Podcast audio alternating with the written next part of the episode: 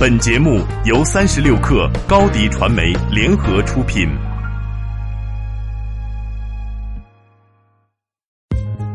我是金十三，每天不错过最重要的事，推荐你收听八点一刻。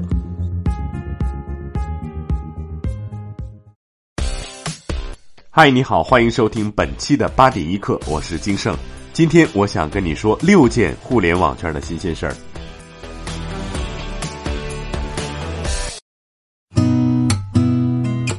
首先来关注昨天刷爆朋友圈的小朋友画廊活动。这项公益活动全名是“去小朋友画廊，用一块钱鼓励他们的天真与天赋”。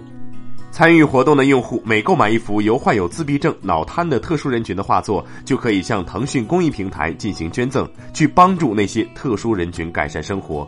经过昨天一天的刷屏，捐款金额已经超过了一千五百万元，而募捐活动也正式结束，捐款人数超过了五百八十万人次。针对网友对捐款用途的质疑，腾讯公益平台强调，此次用户捐赠的善款不会进入腾讯公益，将直接存入接受善款的公募机构账户，不存在所谓的投资商，让每一个人去感受艺术的治愈力量，让每一个地方都有原生艺术的绽放。小朋友画廊将特殊人群的艺术创作展示给了公众，也将慈善温暖传递给更多的人，形成一个大众参与的爱心活动。罗曼·罗兰说过。世界上只有一种真正的英雄主义，那就是认清生活的真相后还依然热爱生活。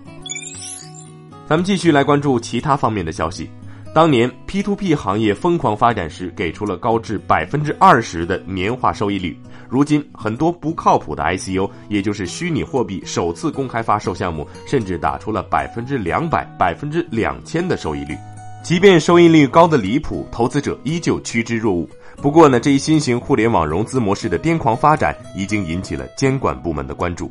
第一财经报道，证监会日前正在向部分区块链企业就 ICO 监管征询意见，尤其关注那些打着虚拟货币名义进行传销诈骗的 ICO 项目，目前正处于收集意见和讨论的阶段，年内或出台相关监管政策。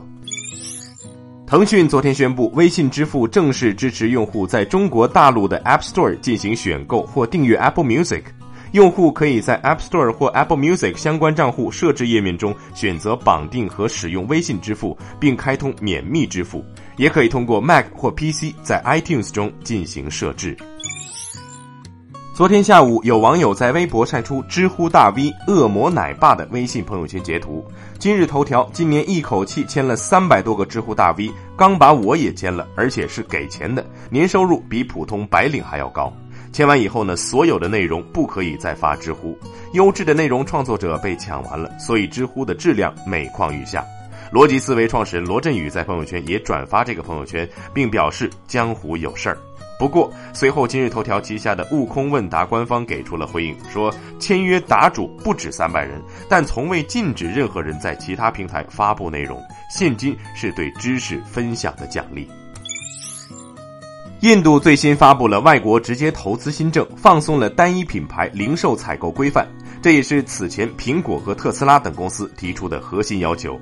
根据新政策，对于那些出售的商品能体现最先进技术和加工工艺的外国公司，印度政府将放松关于产品百分之三十零部件需本地采购的规定，从开设第一家店开始给予三年的放松缓冲期。有分析认为，这项新政将加速苹果和特斯拉在印度开店的步伐。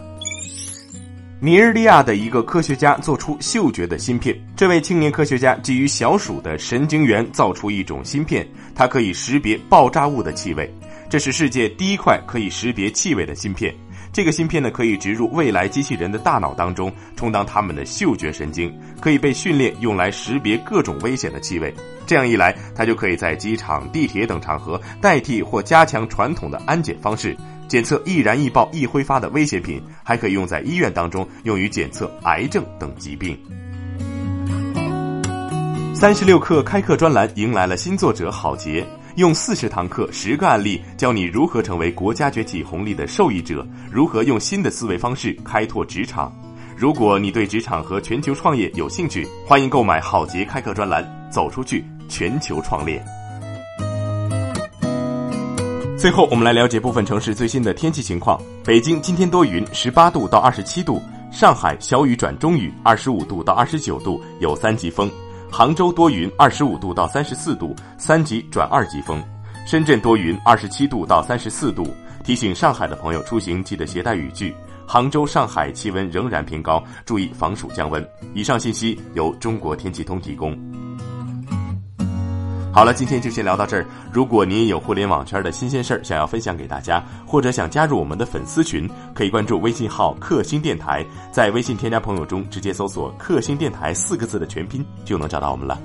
八点一刻，咱们明天见。